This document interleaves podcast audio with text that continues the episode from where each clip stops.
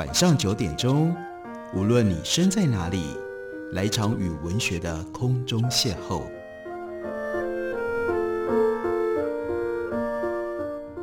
杨照谈书，邀您一同遨游文学世界，认识古今中外的经典之作。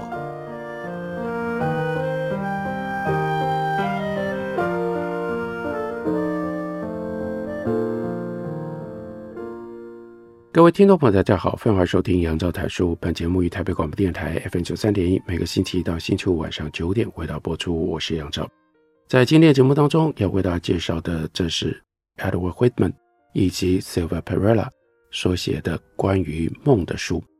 这本书主要是来自于荣格的观点，荣格的心理分析自成一个系统，中间对于艺术、对于感官、对于身体有很多的强调，而这两位。一生都沉浸在荣格心理分析学里面的学者，他们在累积了丰富关于梦的分析临床经验之后，写成了这样的一本书。这本书在一九八九年出版，一直到现在，都是关于如何严肃全面来认知梦、来理解梦非常重要的经典作品。这本书基本的写法，在它每一章的开头都会引用一段荣格的话。比如说，在讲梦是用什么样方式来呈现，我们要了解梦的语言。这第四章的开头，他们就引用了荣格的这一段话：梦的特性，它从不以逻辑的抽象方式表现自己，总是透过平行或者是类比的语言来表现。这同样也是原始语言的特性，就像身体承载了它的演化的发展，人类的心智也是如此。因此，有关比喻的梦境语言是从古老的思想模式当中留存下来的可能性，这是我们应该要认识跟理解的。接下来，作者就把这样的一段话予以推展开来：梦的体验是发生在清醒意识的底下那样一种 alter state，意识被改变的状态当中，这是一个 primary process，就是初级过程。无意识当中所有的元素，这个时候。还没有逻辑以及正式意义上的关联，在初级过程当中，没有时间观念，只有简单跟原始的一些联系的规则。所有的驱力跟所有的欲望都遵循着快乐原则，也就是不惜一切代价发泄来获得满足跟减轻痛苦。那这不被潜意识跟意识所容许的，在这样的一个初级过程，或者是。在另外的世界的远远在我们理性范畴的空间跟时间之外，这是梦特殊的体验的形式。梦把来自于过去、现在、未来带有情感影响力的材料加以整合，运用这些熟悉或者是不熟悉的资料，甚至包括来自于做梦者自己都非常不熟悉的，那是潜藏在演化底层的原型层面的资讯。尽管如此，我们对梦的感知却是依照我们当下此刻的察觉，而这个察觉主要还是意象性的。梦为了和我们的意识能力相连接，它在抵达的时候就已经从原来的模样转译过，变成了知觉意象的语言。所以，梦所具备的逻辑参考框架，那就是我们的感官感知的能力。既然讲到了感官，那这种意象就有可能是视觉的，有可能是听觉的。甚至呢，是肌肉感觉的，或者是经过了感官统合之后而产生的一种本体感觉。尽管在梦中比较常以视觉作为主导，我们每次想到我们做的梦，通常我们会想到，我们会记得的是看到了什么，是以视觉作为主要的内容。不过，梦发生的范围可以从身体的感官知觉，一直延伸到神话的意象，还有抽象的概念。就像绘画或者是包含舞蹈的戏剧一样，观念、故事嵌在感官意象的母体当中，表现出来的是一种非理性的能量模式。意象的交流模式是 primary 的，它既是初级的、最开始的，又是优先的。那就是这个字所呈现的各种不同的意涵，但是呢，它们是彼此相关的。比如说，primary 优先。在无意识的鲜艳把自己沉淀成为可塑模式，最早向我们走来，这就是朝向我们的感知的能力。这对于意识的其他模式来说，又是最基础的。如果依照时间顺序，它也是最开始、最前头的。它是和孩子的感知模式相似的。作为交流的主要模式，那是 primary 优先，也就是因为最像是艺术家呈现跟沟通的模式。作为交流的形象，这些意象出现在古老而神圣的象形文字书写当中，比如说。早期中国人跟美洲原住民的象形文字书写，还有古埃及人的圣书体象形文字，这种象形神圣的意象有他们自己的逻辑，所传递的讯息经常比可以用语言言说讲出来的部分有更细微的意义。在这些不同文化的背景当中，他们为新的加入者提供了一种语言跟用。声音表达的语言不一样的另外一种语言，这就是意象式的语言。尽管所有人通常都可以看得出来象形文字的形式，同样的梦的意象也是所有人都可以得到。但是，到底这个文字、这个象形，在这个文字系统里面，它代表什么样的意义？这就只开放给那些对于隐喻的预言或者是象征的意义具有理解能力的人。意象的这种讯息转译成为理性的观念跟语言化，我们会认为这些意象是预言的。如果意象的讯息指出超乎常人，而且只能够部分理解，那我们就把它当作是象征的。所以解梦、了解梦非常重要的是要能够一方面区分，一方面去体会，一方面用感官的方式去体会这些意象，另外一方面。又要了解，在这个意象的呈现上，有的时候是象征的，有的时候是预言的。梦的意象是透过他们所激起的联想、说明和扩大所形成的一个网，慢慢编织成为 metaphor，也就是隐喻，用其他的意象来描述某一件事情。接着呢，这张网就为意象提供了心理的脉络跟意义。如果隐喻式的意象也引导到理性可以理解跟表述的层面，我们就可以把它当作是一个 parable，当作是一个 allegory，当作是寓言。当它的脉络或者是意义超出了理性可以理解的范围，那我们就讨论这是 symbolic，这是象征的。这在讲什么呢？我们举个例子，有一个梦的意象，梦中的自我找到了一枚沾满泥土的一个 penny，一分钱的硬币。这就让做梦者联想起了一些记忆。他曾经在露营的营地里面找到一枚一分钱硬币。他记得当时下大雨，他非常想家，他心情很低落。透过说明一分钱的硬币，它在面额上是最低的，常让人觉得可以随便的丢掉，非常的廉价。做梦者当时正重新联系上一些过去的老朋友，满怀希望能够找到支持跟伙伴。借由提醒他想到自己的孤独、忧郁跟低价值感，梦的意象是用预言的模式修正，要他不要对于老友重逢抱持着太高的期待。这是这个梦预言的作用。预言性的描述指的是理性可以理解的事实，或者是心理的动力，而这往往会被忽略，或者是在自我察觉的范围之外。虽然梦中的讯息会应用暗喻，有的时候是 poetic 诗的手法跟戏剧性等等夸张的方式，它的意象所涉及的情境还是可以用理性的意识来表述的。在做梦者当前的生活情境当中，把这个讯息清楚地诠释、理解跟让它有具体性是可以也必要的。我们可以，我们也需要找出预言意象在心理的层面。到底在暗示什么？相对于预言，那象征指的是什么？相对于预言，象征指的是只能够隔着玻璃模糊看出来的事物。在荣格的定义里，象征是关于相对未知的事实最好的描述或者是公式。然而，这个事实它的存在，并没有因此就比较不容易辨识出来，比较不容易加以假设。它是对于超乎寻常人，而且只能够部分理解的事物，把它拟人化，因此是有限制的，在某一个程度内才可能有效的一种表现。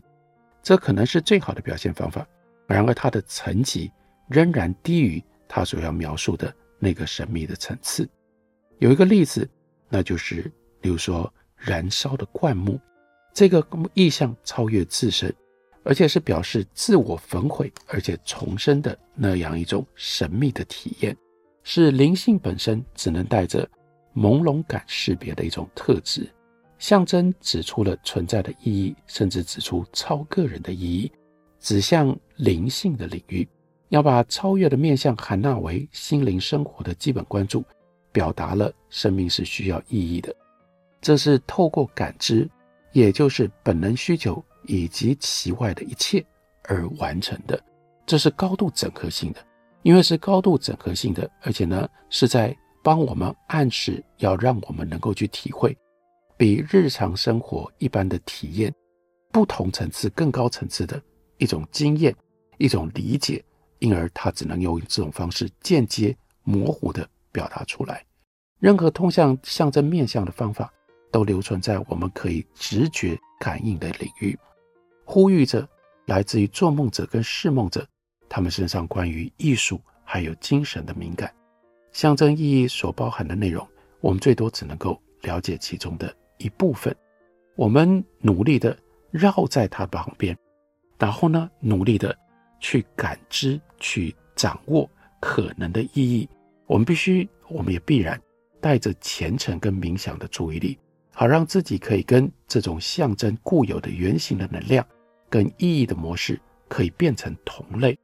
我们可以指出这所需要的敏感度，但我们没有办法用技术性的术语来描述。或者是来予以教导，这也就是荣格心理学一方面最迷人，另外一方面也最让人困扰的部分，因为有很多都是通向非具体现实经验，通向前身，乃至于通向累积在潜意识当中，人类过去演化过程当中所积累的各种神话跟比喻。这本书就是用荣格心理学的方式。来为我们解释到底什么是梦。我们休息一会儿，等我回来继续聊。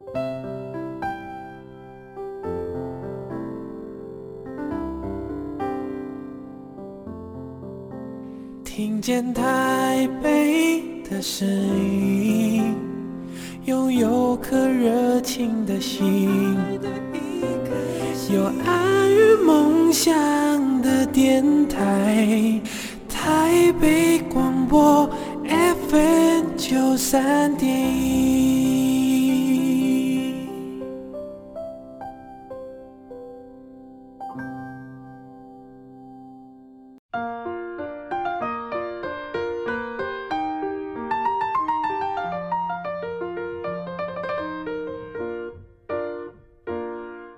感谢您继续收听杨照谈书。本节目于台北广播电台 FM 九三点一，每个星期一到星期五晚上九点，为大家播出到九点半。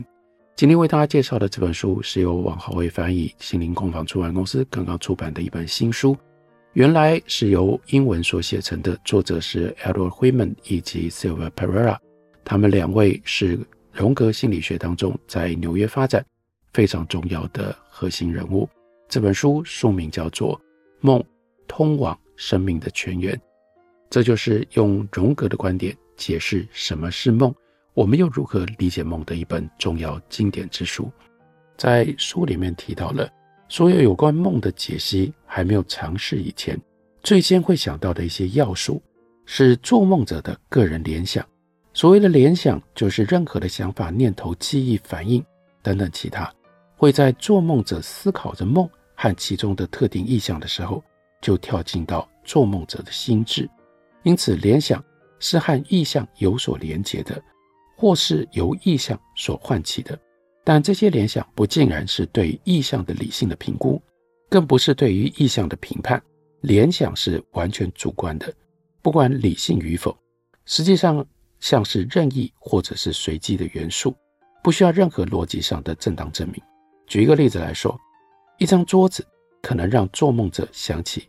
父亲的桌子，高中时期所使用的桌子，在家具店所看到的桌子，让他在小时候撞伤鼻子，阁楼上的老旧的物品，母亲用来擦桌面的某一块布，或者是某一个老是说要买某一张桌子却从来没有买的人，这讨人厌的家伙，还总是在不恰当的时候来拜访。为了要确定梦的适当的意义，出现的任何的联想都要加以探索，直到他们揭露了情感的核心和心理的意义。这指的是。要找到跟联想连结的强烈的情感，并且把这一切深扎在做梦者当下的心理事实当中，情感的反应很可能随性就降临的，或可能经由更进一步的探索、询问、想象。另外，非常特别的荣格分析的一种技巧，叫做单词反复技巧，或者是其他修通的方式来把它诱引出来，要唤醒联想跟解释。可以透过听觉层面的问题，例如说，治疗师就对做梦者提问：“那个声音让你想到什么？”或者问他说：“你的看法、你的感觉，这带你进入到什么样的地方？”视觉或者身体的感觉跟反应就更容易出现。采用和做梦者的叙述同样的感觉模式提问是很重要的，这是对于治疗师的提醒，但我们也可以。如果自己想要解释自己的梦，我们也可以听取这样的提示。那要成为走入做梦者心门，既是参与者，也是目击者。为了要把这个意象在个人的心理现实扎根，治疗师或者是自己就要询问，跟这个意象相连接的时候，可能出现什么样的事件、情感或者是感觉？那是痛苦的，那是欢乐的。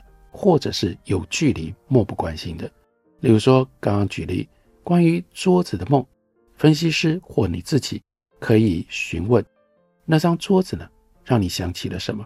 做梦者在分析当中谈起梦的那一刻，也许会想起那桌子看起来像是父亲的，继而引发和父亲的桌子有关情感的身体的体验。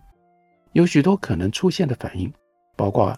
因为脚没有站稳而撞到桌子，所以受伤的感觉；因为某一些作为或不作为而被父亲责罚的感觉；有关父亲工作态度的记忆和做梦者对这个情感的反应，引向进一步的探讨，包括到底是什么样的一种工作态度，还有那是什么样的反应。这个或这几个有情感深度的面相就被挑出来，成为焦点。因此，强烈情感跟梦意象的共识性，就指出了那些需要在分析当中加以揭露的相关的心理的议题。换句话说，任何一种强烈情感的联想，都需要从做梦者现在和过去的心理情境来加以深扎。这有着当下的心理学的定义。对于梦中的意象，包括视觉的、听觉的，还有肌肉感觉的，它的联想，还有梦中的情感反应。接着就会揭显出这一切是如何和做梦者的生活当前的脉络连接在一起，同样的又如何和过去以及童年的时候的记忆跟特定的经验连接在一起。书里面接着举了例子，两个很相似的梦来指出对于联想密切关注的重要性。做梦者醒来发现治疗师坐在他的床边，在第一个例子里。做梦者的联想是已经情绪化了。哦，不不不，那是永远不会发生的。他表现出紧绷的恐惧。进一步的询问，他表示这种设置会让他联想到 intimacy，并且开始会在会谈当中抽烟。他清醒于移情当中要面对的那些带有情绪、潜藏情欲的亲密。对此，他感到十分的害怕。第二个例子，做梦者。同样的意象的联想，坐在床边，像是探望病人那样。治疗师就问他说：“那你会想到什么？”这是一个开放性的提问的模式，就能够引发联想。做梦者停了一下，他回忆说：“我去医院看我的表姐的时候，那个时候她已经快要死了。”长长的一段沉默之后，他继续说：“哎，你就要去度假了，感觉像是永远的。”渐渐死去了，这是什么？这是这个做梦者，他唤起了自己对于分离的恐惧，因为分离会让他联想到、意识到、感受到像是自己的死亡。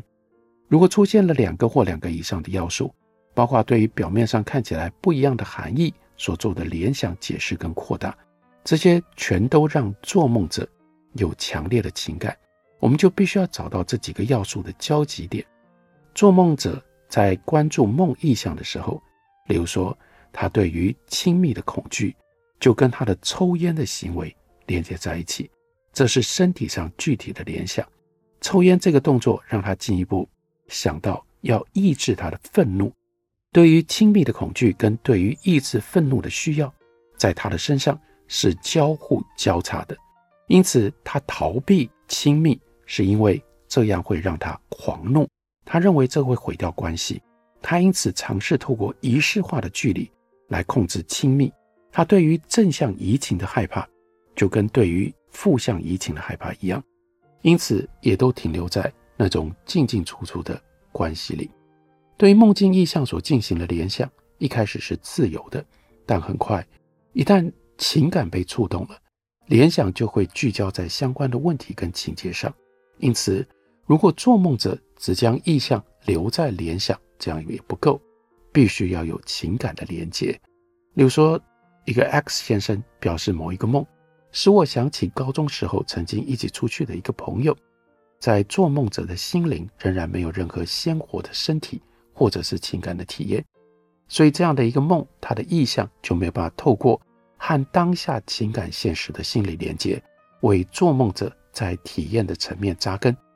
我们就必须要进一步的去探寻这个梦的意象，但必须要用开放式的问题，不能有明确的暗示。他需要寻求特有的一种情感的体验。这位朋友的个性如何？你会认为他跟哪一些特质会连在一起？他给你什么样的感觉啊？看这一段关系相连接的是什么样的情感的体验？他激发你什么样的情感？吸引了、钦佩了、害羞了、厌恶了、痛苦了等等，或者是有哪一些和他相关的事件会激发起吸引、钦佩、羞怯、厌恶、痛苦等等这些情感呢？虽然这些问题不一定是针对任何临床情境的特定问题，但他们指出了必须如何逼近的一种本质。只有情感被触动的时候，我们才可以认定心理现实的基本的核心，包括任何刚好被触及的情节，已然出现在体验的层面。光是只有理智上的理解是不够的。我们再来看一个简单的梦境，这个梦境是我把一些。老旧的提袋拿进到儿子的卧室里。当戏剧结构指出一些旧的议题又出现在做梦者跟儿子的关系里，或者是内在儿子的关系里，我们就需要大量的提问，让这个提袋的意象稳稳扎根在情绪里。最初做梦者，也许你问他，他只能够辨识那个提袋是蓝色的，他不知道这些提袋是什么。至于蓝色这个颜色，让他联想起自己十七岁的时候所用的背包。他曾经背着这个背包，跟朋友一起去落基山旅行。然而，落基山这一趟旅行，或者他的朋友都没有引出任何的情感。所以再继续追问：“那你十七岁的时候怎么了呢？”这个时候，做梦者突然脸红了，而且他生气了，因为他十七岁的时候。他从事性行为的时候被父母抓到了，性的羞耻跟不安全感就暴露在 super ego 超我之前，那是由父母所代表的，而被带进或者是投射入他跟他儿子的关系当中，这是梦提出来让做梦者思考的当下个人的议题。有的时候在梦工作的过程当中，做梦者会出现障碍，无法进行任何的联想。这些梦材料对于做梦者来说，可能在他的心理层面过于强烈而无法处理，也可能因为可以供他联想的自由想象这方面太少了。有的时候，这种阻碍就需要进一步的诠释；有的时候，也会透过要求解释而成为另外一种规避的方法。这些都让做梦者跟意向或无意识的这个基础的复杂情节关系。得以维持更大的距离。如果发生了这种情况，容许距离的问题通常可以提供需要的安全感，让梦的工作可以进一步的进行。比方说，就可以问：客观的情况是这样的话，你会有什么样的反应？或者是，如果这件事情发生在别人的身上，你会有什么样的感觉？这类的问题就从联想转移到了解释。在这本书中，Whitman 跟 Perella 用非常细致的方式，一步一步的推演什么叫做荣格观点对于梦的认识跟理解。而且呢，这是一个临床的指引，所以一方面可以帮助我们认识荣格的观点，另外一方面，大家也可以用这种方式对自己或者是对别人做了一些什么样的梦，再做更进一步的探索，看看透过这些方式可以揭露自己内在所藏着人格，或者是当下体验一些不愿意面对的情感，或者是纠结。这本书是梦。通往生命的泉源，介绍给大家，推荐给大家。感谢你的收听，明天同一时间我们再会。